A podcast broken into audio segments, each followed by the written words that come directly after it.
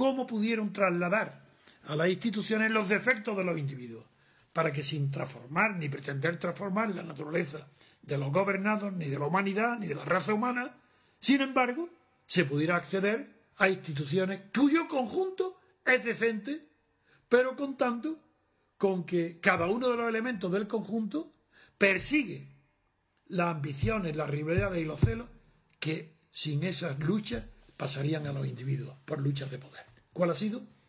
La división y separación de poderes. ¿Qué dicen los que inventaron este sistema? ¿Qué dicen los grandes hombres de aquella época? Pues dijeron, dejemos que las ambiciones vigilen a las ambiciones, que los celos vigilen a los celos, que las envidias vigilen a las envidias. ¿Cómo? Separando los poderes. Que luchen los poderosos, que duchen entre ellos. Así nosotros estaremos tranquilos. No necesitamos ser envidiosos nosotros si son las instituciones, o el legislativo que tiene envidia del ejecutivo, el ejecutivo que tiene envidia del legislativo o el judicial, y que entre ellos se vigilan y se, vigilan, se controlan para poder dominarlo. Qué sencillo, porque no se trata, lo que se trata es que prospere el bien.